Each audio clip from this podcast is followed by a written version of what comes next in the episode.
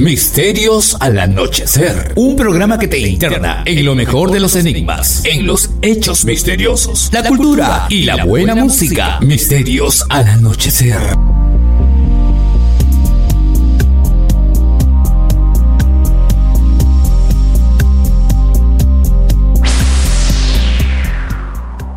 ¿Qué tal amigos? Bienvenidos un día más a Misterios al Anochecer, este espacio radial que a través de tres emisoras en nuestro territorio nacional, Radio Arequipa Internacional, Estación Lamas e Imperial 2 99.5 en Lima Sur, les lleva lo mejor y de todo corazón de los enigmas, los misterios, los hechos curiosos, algo de buena música si el tiempo nos lo permite. Y por supuesto cada una de las cosas que hay aquí son hechas con todo el cariño para los que nos concedan su gentil audiencia. Fernando Chapi Martínez, un servidor para todos ustedes a través de las ondas radiales. Vamos a empezar rapidito el día de hoy con una entrevista, parte de una entrevista en realidad mucho más extensa, pero que abarcó dos temas. Ahora vamos a ir con uno de ellos. Se trata de la conversación que tuve con el investigador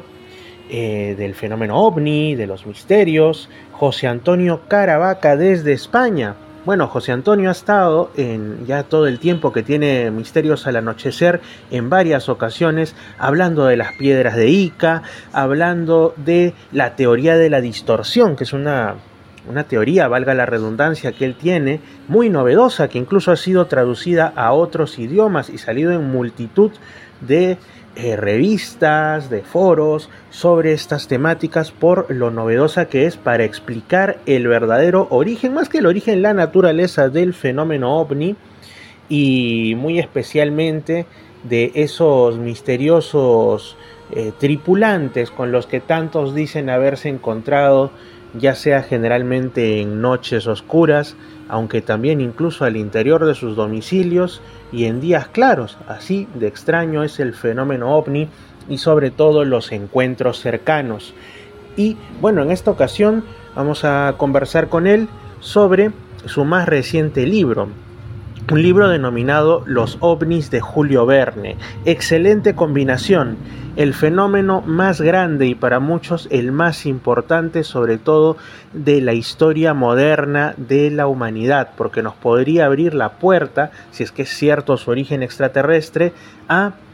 que pues hayan, existen e incluso nos visiten seres inteligentes de otros mundos, a que no seamos los únicos en nuestro pequeño punto azul en el universo, sino que hayan otras voces, otros pensamientos, otros sentimientos, otros puntos de vista y también otras ambiciones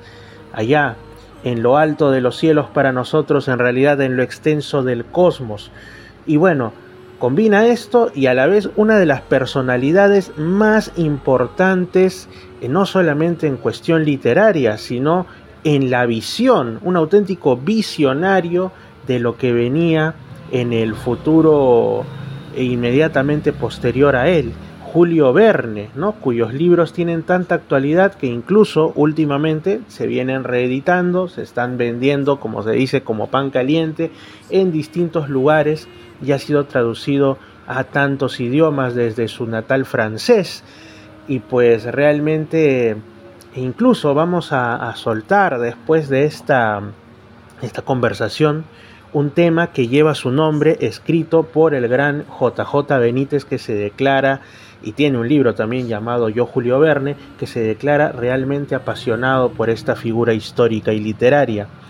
El tema Verne de eh, el dúo Mintaca de Argentina. Bueno, de Argentina, uno de los integrantes, Ricardo González, también es eh, bueno, contactado, escritor peruano, y ese tema no tiene desperdicio. De hecho, lo catalogan como eh, el hombre que llegó tarde a casi todo, porque habían pasado pues ya las épocas de los supuestamente grandes descubrimientos, las grandes cartografías de nuestro mundo, ¿no? el llamado descubrimiento de América, los descubrimientos en la zona más recóndita de África,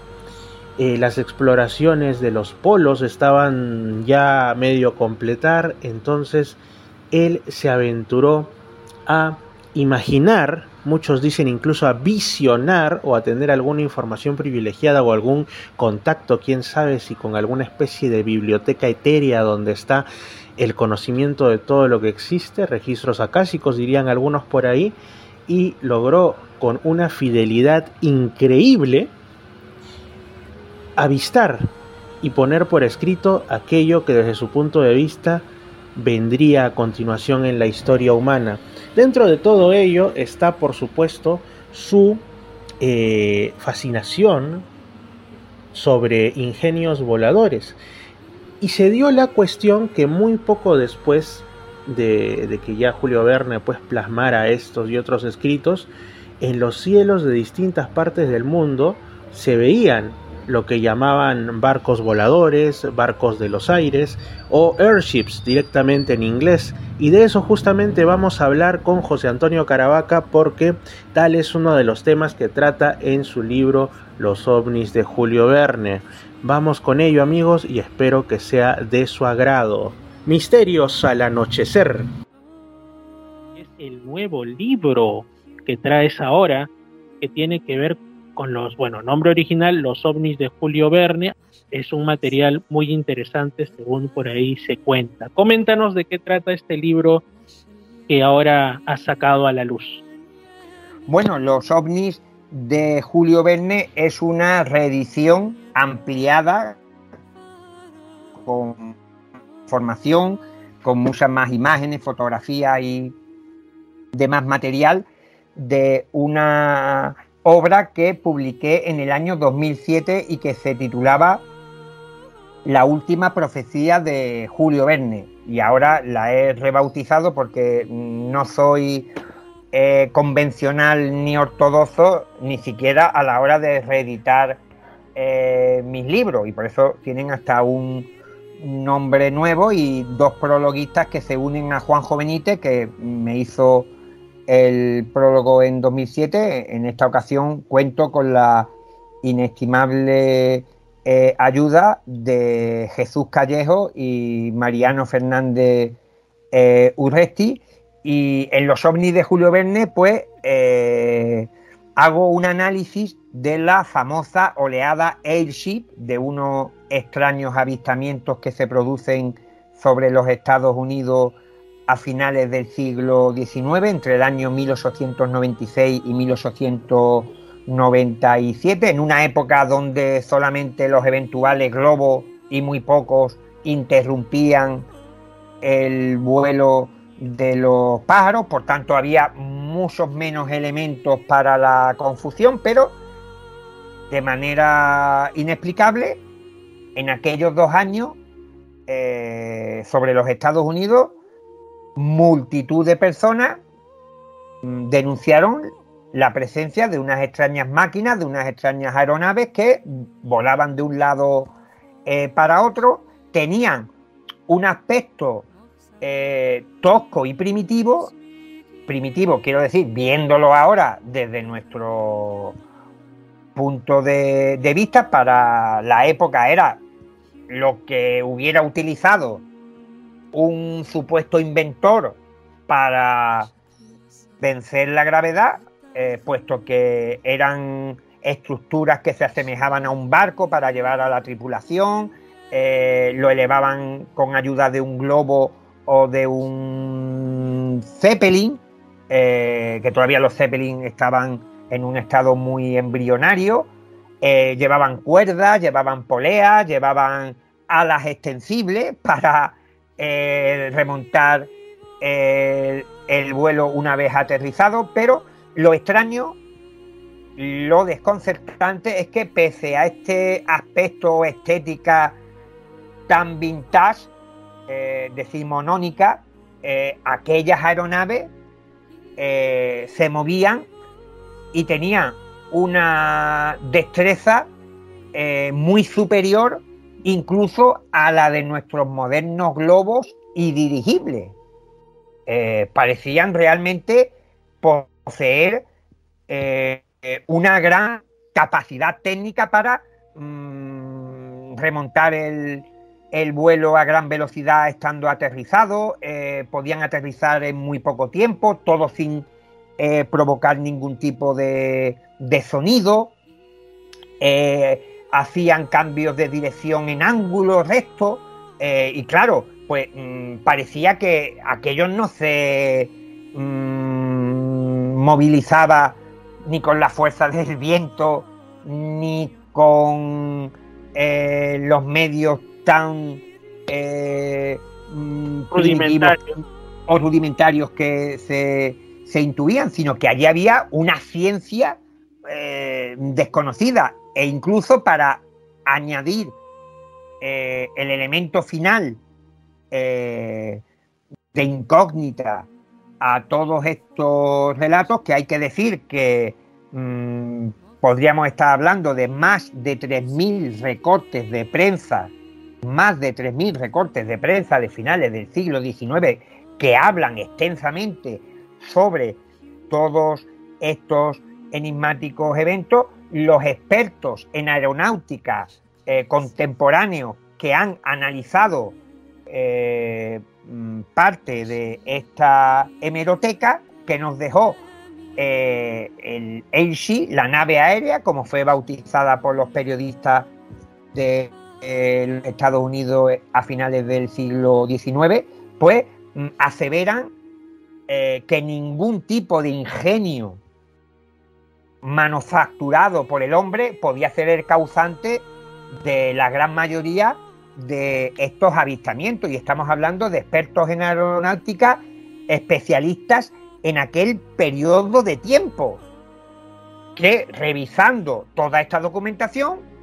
pues dicen, bueno, por el tamaño, por la gente que había dentro, por el peso, por, las características eh, de vuelo. Aquello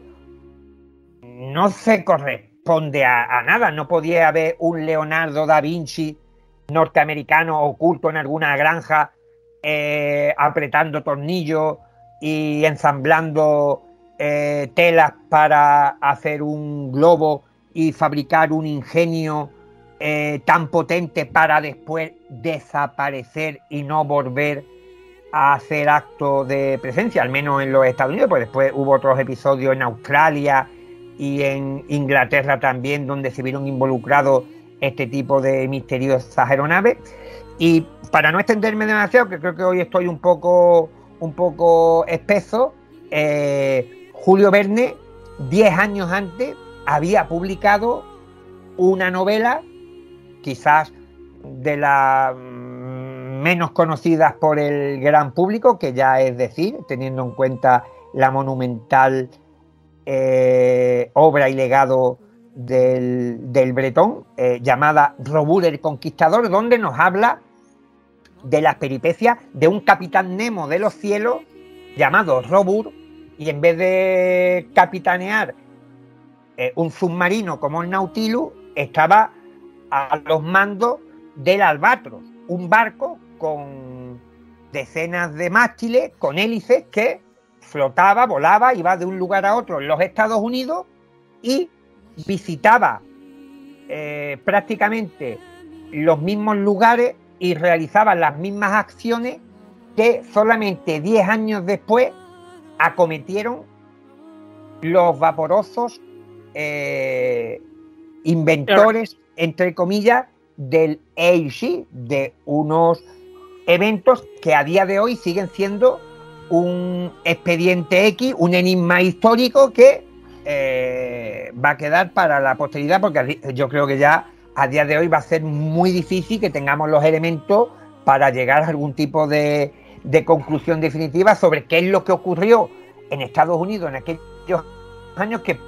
todavía pues eh, si quedaba algún hueco para meter mayor extrañeza, pues fíjate, Chapi, yo creo que tus oyentes ya les va a explotar el cerebro lo que acontece entre 1896 y 1897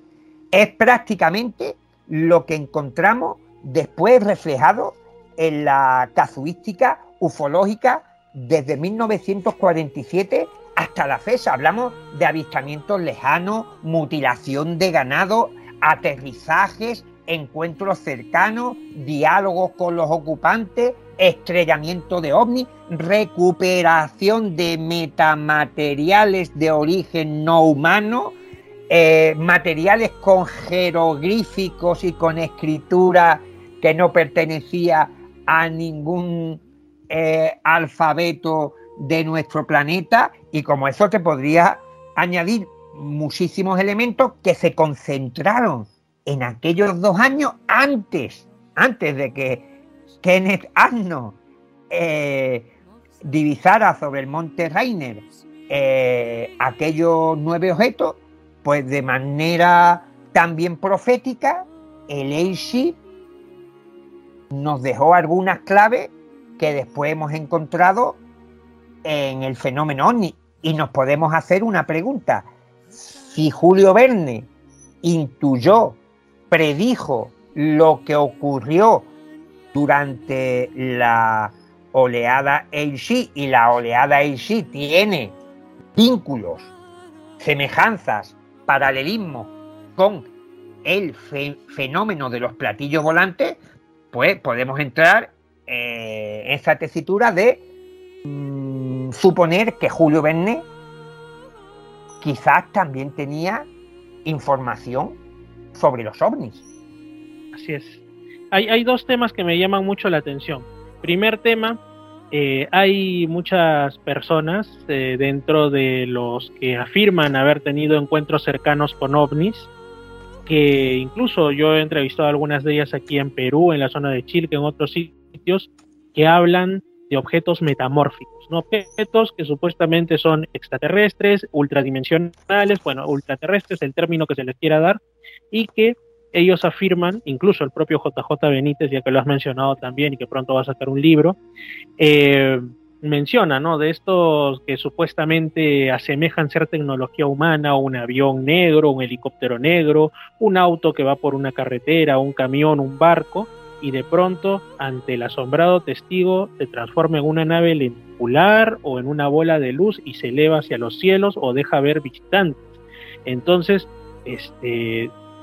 me ha, venido hasta la mente, ¿no? Que muchos podrían pensar, quizá también pasaba lo mismo con estos misteriosos airships, ¿no? Suponiendo que la teoría ultraterrestre, ultradimensional o extraterrestre fuera la verdadera para explicarlo.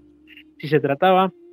de tecnología no humana, que estaba asumiendo el ropaje de la época, pero donde se les dejaba ver la patita, es cuando ya empiezan a hacer pues este tipo de acrobacias en los cielos y una serie de cosas que eran imposibles, como bien dices, incluso para los globos, los dirigibles que salieron después, más, más digamos, eh, afinados y los que incluso subsisten hoy. Esa es la primera. Ahora, la segunda es el tema de que yo he leído que en muchos casos de Airship, tú también lo has mencionado, se logra ver a los visitantes. Y bueno, no se trata en este caso, al menos que yo sepa, en la mayoría de seres que parezcan no humanos, ¿no? No son ni enanitos grises, ni tampoco seres con alguna apariencia felinoide o reptiloide, sino que daban pie más bien a que pudiera tratarse, entre comillas, de la figura clásica del científico loco, ¿no? O sea, un tipo totalmente normal que afirmaba que, bueno, había venido ahí, pedía un vaso de agua, hablaba de algo totalmente casual y proseguía su viaje dejando al testigo con más preguntas que respuestas.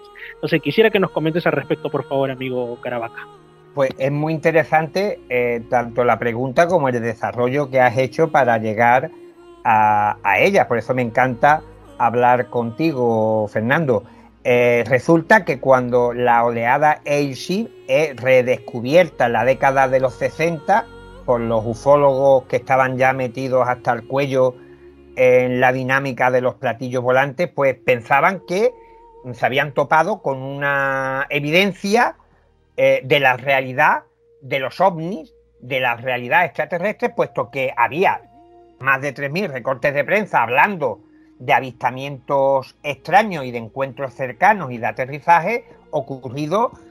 a finales del siglo XIX, donde no había ni aviones, ni globos, ni, nada por el estilo. E incluso, ya te digo, yo ponía el ejemplo de que eh, el Airship realizaba maniobras que no las podía realizar eh, los globos, pero es que no las podían realizar ni nuestros helicópteros, ni nuestros aviones. Estamos hablando de, de una tecnología de cartón piedra en apariencia, pero que ahí ocultaba eh, algo casi, casi mágico. Y claro, eh, los investigadores, pues, mm, creo que lanzaron las campanas eh, al vuelo demasiado rápido, porque, como mm, bien has comentado, en el momento que profundizan en la documentación, en la hemeroteca, pues se dan cuenta de que, ojo, que la gente de la Norteamérica de entonces no, no hablan de platillos volantes, ni de objetos metálicos, ni de cosas que sean asimilables eh, en, estética a lo extraterrestre, eh, tal y como lo tenían montado en la década de los 60 en, Estado, en Estados Unidos. Los testigos de entonces hablaban de maquinaria muy, muy tosca, madera, poleas, cuerdas, alas, globos y tal, y gente montada,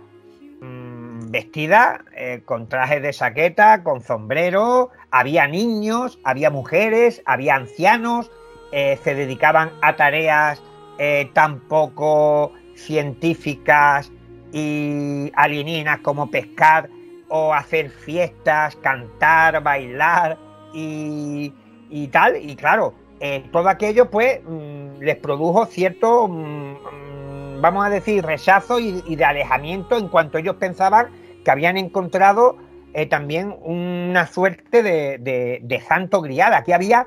ese elemento absurdo, eh, extraño, del que mencionábamos antes,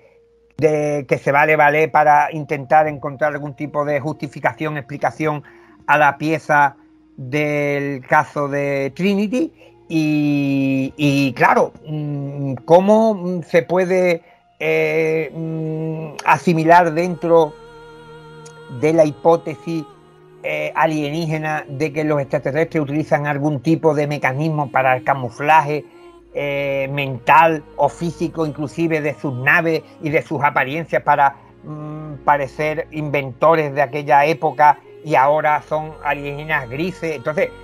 también podemos hacer una extrapolación todavía mm, mm, más aterradora. Si engañaron a los norteamericanos del siglo XIX, ¿qué pasa? ¿Que nosotros somos ahora más listos? ¿A nosotros no nos están engañando? Y hay que decir que los periodistas de, aquellos medios de comunicación, eh, con los datos que tenían entre manos, pues vieron que a lo mejor era cierto y que, tal y como decían algunos ciudadanos, eh, aquellos tripulantes se identificaban, daban nombres como Wilson y tal, eh, muy, muy americano todo, y decían que estaban probando sus prototipos para la grandeza de la, de la Unión, pues mm, investigaron y rastrearon cualquier tipo de posibilidad de que esto fuese cierto y dar con la exclusiva de eh, hallar al, al Leonardo da Vinci, aquel que estaba eh, oculto en algún recóndito estado eh, norteamericano, pues sacando a escondida pues, su fantástico eh, ingenio y, asustar aquí al, personal. Pero nada de esto se pudo comprobar y, como mayor evidencia de cuanto digo, pues a día de hoy, pues no se ha sabido mm, nada más de estas mm, fantásticas eh, aeronaves. Y claro, mm, aquí podríamos entrar a hablar de que eh, si bien los extraterrestres podrían utilizar algún tipo de sistema de camuflaje o de manipulación mental, pero claro, esto nos puede llevar más lejos. Podemos hablar de que el fenómeno en sí puede ser una gran manipulación y que lo veamos de una forma o de otra, pues carece de sentido. No ahora estamos nosotros en la cúspide de la pirámide. ¿Quién nos, dice, nos dice a nosotros que dentro de 20 o 30 años habrá un Caravaca y un Fernando hablando en un podcast y estarán viendo mm, los pensamientos que teníamos en estos tiempos y que de alguna manera pues también habíamos sido objeto de algún tipo de engaño sensorial? Porque aquí lo que queda claro es que, y aquí ya eh, tiro para para la distorsión barro para casa de que eh, mm, queda patente de que eh, lo observado está relacionado con el observador. Hay algún tipo de interacción, de comunicación, de trasvase de información, donde eh, lo que se presenta, lo que aparece delante de los testigos, pues se arropa mediante factores socioculturales, porque incluso dentro del fenómeno ovni, hoy día, y fíjate que, no ha pasado ni, un siglo ni, dos, nosotros eh, leemos, repasamos los informes, libros, artículos de los años 50, 60, 70 y la tecnología que vemos reflejado en estos eventos nos parecen retro, nos parecen vintage, extraterrestres con escafandra, con pistolas de radio, con cinturones, con botas, con elementos que eran acorde también con la época, con la época. Entonces estamos hablando de, una cosa que es casi eh, eh, evoluciona muy al día. Eh, las naves en su interior, los platillos volantes tenían computadoras de botones de colores con lucecitas, tenían palanca, ahí nadie hablaba de tablet, ni hablaba de realidad aumentada, ni de gafas de, de estas de, de Google, ni, ni nada por el estilo. Todo era un poquito o un poco mm, como más avanzado de lo que se disponía, pero nada de lo que se eh, mm, describió en aquellos tiempos era muy diferente a lo que ya esbozaba nuestra aeronáutica astronáutica y lo que también eh, había mm, delineado la ciencia ficción en, todas sus ramificaciones, tanto lo que se hablaba en prensa de ciencia ficción, la literatura, en, eh, eh, el cine y en cualquier otro medio de, expresión. Por tanto, por eso digo que mm, el, el, tema AC y otro tipo de apariciones forteanas, sobrenaturales, espiritistas, eh, y tal, lo que dibujan un marco es un poco de muy alta extrañeza sobre la existencia, y ahí sí podríamos hablar por lo menos de, un mínimo de certeza, de unas apariciones, de unas manifestaciones que no sabemos cómo, pero establecen una interacción con el observador y mm, no tanto por un deseo expreso pienso yo, pienso yo, de eh, el fenómeno de lo que sea que está detrás de todo esto por escudarse mm, de una apariencia concreta o de tal, sino que es como un reflejo, como un automatismo que nace del contacto de nosotros con esa otra realidad que se nos abre paso en determinados momentos, porque si fuera también algún tipo de, camuflaje o de manipulación, pues tampoco mm, orbitaría sobre tantos elementos y no sería tan, tan maleable, porque prácticamente eh, si por algo también se destaca eh, cualquier tipo de manifestación anómala forteana de entidades, criaturas y demás, es precisamente por no haber un patrón fijo eh, las entidades van oscilando en cada campo de una manera brutal, incluso en los terrenos donde debería de haber muchas menos mm, variaciones, como las apariciones marianas o en los avistamientos del Bigfoot, pues mm, hay tantos Bigfoot y tantas vírgenes como testigos cuentan que se han topado con ella y con el fenómeno ovni, para qué decir que cualquier tipo de clasificación o tipología que se ha querido establecer para ordenar eh, o clasificar cuántos extraterrestres alienígenas hay aquí en la Tierra o cuántas naves hay, eso se ha tenido que descesar porque es prácticamente infinito. Así es, y sobre todo que hay, y cada vez me convenzo más, en realidad lo intuía un poquito desde antes de la primera vez que conversamos, hace ya incluso años, pero conforme me he ido adentrando en la teoría de la distorsión y otras teorías que corren un tanto paralelas, cada vez sí, me convenzo y estoy seguro que mucha gente más, estoy en buena compañía en esto, eh, se cercioran de que la mente humana, la decodificación que le da el ser humano a eso que ejerce un estímulo sobre él, es primordial para la resolución de estos casos. O sea, es cierto, también está, como dicen muchos, ¿no? Y creo que está relacionado incluso con lo de Trinity, suponiendo ya que hemos hablado de eso al inicio de esta conversación, eh, que fuese un caso real, pues 50 años después que lo digan, definitivamente ahí los huecos que se han ido formando en la memoria de estas dos personas han sido rellenados con otros elementos de su subconsciente. Entonces ahí poco habrá de la experiencia original, ¿no?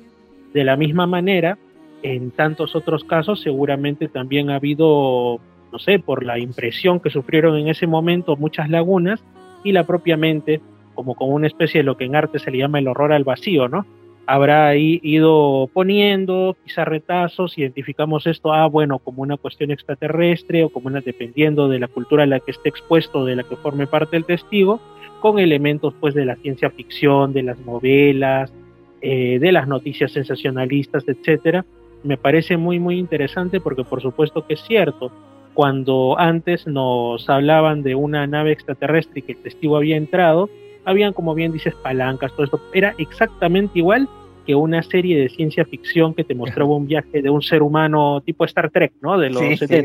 así con esto, y cuando ya nos íbamos a los 90 era más como Star Trek, pero de la nueva generación. O sea,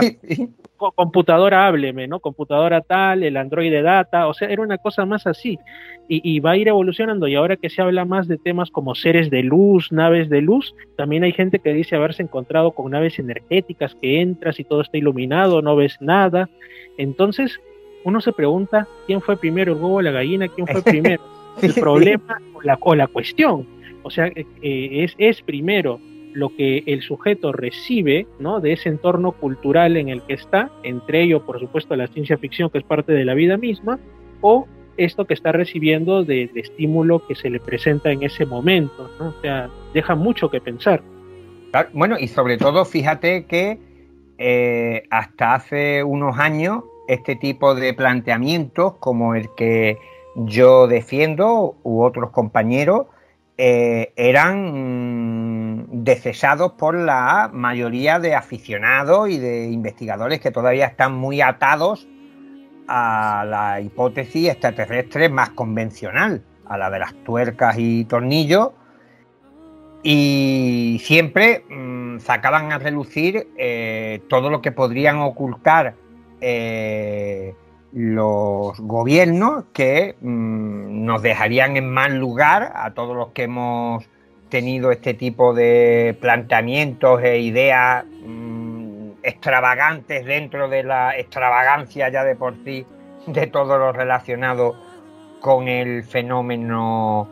eh, ovni. Y para mí fue una sorpresa, una grata sorpresa de ver cómo gente que ha estado investigando y estudiando el fenómeno ovni para el Departamento de Defensa de los Estados Unidos, pero no porque tenga mayor validez que el de un compañero y tal, sino simplemente para que la gente vea eh, por dónde va la cuestión. Ellos mismos están hablando de cosas muy parecidas a las que hemos comentado eh, cierta corriente de la investigación ovni. Eh, para mí hubo también una conferencia de Leslie King eh, que podría ser el baluarte de la investigación oficial eh, que se está realizando o de la divulgación de la investigación oficial que se está realizando en torno a todas las revelaciones desde 2017 hasta la fecha, pues en una conferencia puso una diapositiva, una imagen donde decía que una de las principales eh, o uno de los principales objetivos que tenía el ATIP, uno de estos grupos eh, financiados por el Departamento de Defensa para eh, el análisis y recopilación de información OVNI, era determinar la verdadera naturaleza de la realidad. ¡Wow! Y claro, pues todo esto, incluso ahora cuando ha salido, y aparte, eh, a Leslie King no se le puede acusar de ser eh, mm, proclive a esta corriente, no eléctrica, pero que, parecía, porque te quedas un poco electrocutado cuando escuchas algún tipo de, de, referencia a cualquier cosa que se salga de los cánones eh, oficiales de la hipótesis extraterrestre, pues Leslie King, mm, vez en su discurso, está adoptando eh, más terminología y, más parámetros de toda esta eh, eh, corriente de, de, pensamiento, al decir incluso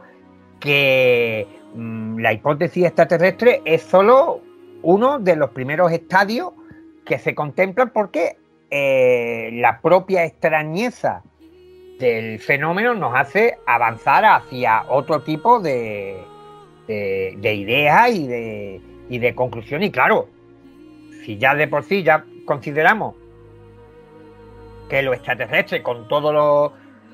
mágico, milagroso eh, que puede resultar, porque si estamos mm, ante una civilización que nos puede llevar cientos, miles de años de, de distancia, de evolución, de adelanto y tal, pues fíjate, pero si eso se nos queda corto, estamos hablando de otra cosa, de otra realidad. Yo creo que también Leslie King mm, se apega un poco también a Jazz Ballet y a su sistema de control y a su forma de, percibir y de, y de entender estas manifestaciones, pero para mí que esto se contemple por parte de lo que se consideraba de entrada la parte más ortodoxa, la parte más materialista del fenómeno que siempre lo utilizaban como un ariete contra nuestros libros, nuestras charlas, nuestros artículos, como que nosotros podíamos estar totalmente equivocados en el momento que se abriese el área 51, que se, que se abriesen las puertas, se abriesen eh, las cajas fuertes y empezaran a correr los expedientes y tal, pues claro, de entrada aquí ya se están diciendo cosas que mm, no se separan mucho de, de lo que nosotros estamos mm, argumentando. Lu Elizondo, también primitivo y rudimentario donde lo haya en un principio, con todo mi respeto, pues en una de sus cinco observabilidades que había eh, anotado que se podían utilizar para definir las características más destacables de las observaciones que él había investigado entrevistando a pilotos de combate era que había un elemento mm, extraño en, estas observaciones, que había una baja observabilidad, que el fenómeno tenía como un campo, que tenía algo a su alrededor que impedía eh, su mm, correcta visión, que, dificultaba bien, que dificultaba a los pilotos el poder hacer una descripción exacta, que incluso para los equipos de telemetría, para los sensores, para las cámaras de foto, para las cámaras de, eh, de vídeo, de filmación, pues claro, aquí ya mm, estamos mm, casi acercándonos a, una postura que mm, se podrían considerar más compleja y más abierta a, a, considerar que detrás del fenómeno OVNI puede haber algo algo muy diferente a lo que habíamos intuido eh, desde 1947. Así es, José Antonio. José Antonio, quiero agradecerte por haber estado aquí en Misterios al Anochecer una vez más, pero no sin antes eh, pedirte que nos digas cómo se puede obtener tu libro Los ovnis de Julio Verne, que al principio eh, yo dije, bueno, el nombre que tiene ahora, lo que pasa es que tú habías colocado una publicación en la que decías que ese era el nombre original que le querías dar muchos años atrás, de ahí ya pasó a ser otro por indicativo de la editorial, pero ahora sí ha recobrado su auténtico nombre que se le tenía planteado, Los ovnis de Julio Verne. ¿Cómo se puede conseguir este libro? Pues mira, me imagino que para la gente que nos está escuchando allá en el Perú el, medio más rápido y económico de hacerse con él es a través de la plataforma Amazon, que es un lugar que todo el mundo conoce y que utiliza. Así es. entonces, Amazon. Muy bien, José Para abreviar, ahí, ahí vamos a hacer breve. Después mi editor me riñe, pero en donde debo extenderme soy breve y donde debo ser breve me extenso. no hay problema. Aparte también tu blog que es, por favor. El blog eh, caravaca.blogspot.com o ponen Caravaca OVNI en Google y le sale inmediatamente los enlaces a alguno de, mis blogs. Así es. Que en realidad el nombre del blog, por más que lo conocemos como caravaca.blogspot.com, es algo así como esos extraños o esas extrañas naves. Esos, esos misteriosos objetos celestes y sus tripulantes, que se refiere a una sigla que la aviación suiza utilizó durante un corto espacio de tiempo en la década de los 50, que eran misteriosos objetos celestes, para definir a los platillos volantes u objetos voladores no identificados, y es, una nomenclatura que a mí de joven me, enamoró. Sí, suena hasta poético, increíble. Poético, por eso, porque siempre tenemos un alma ahí de poeta escondida y enterrada. Así es. Definitivamente. Un fuerte abrazo entonces hasta España, amigo José Antonio Caravaca, y espero pronto tenerte nuevamente aquí en Misterios al Anochecer. Igualmente, volveré, como dijo el Terminator. Misterios al Anochecer, un programa que te interna en lo mejor de los enigmas, en los hechos misteriosos, la cultura y la buena música. Misterios al Anochecer.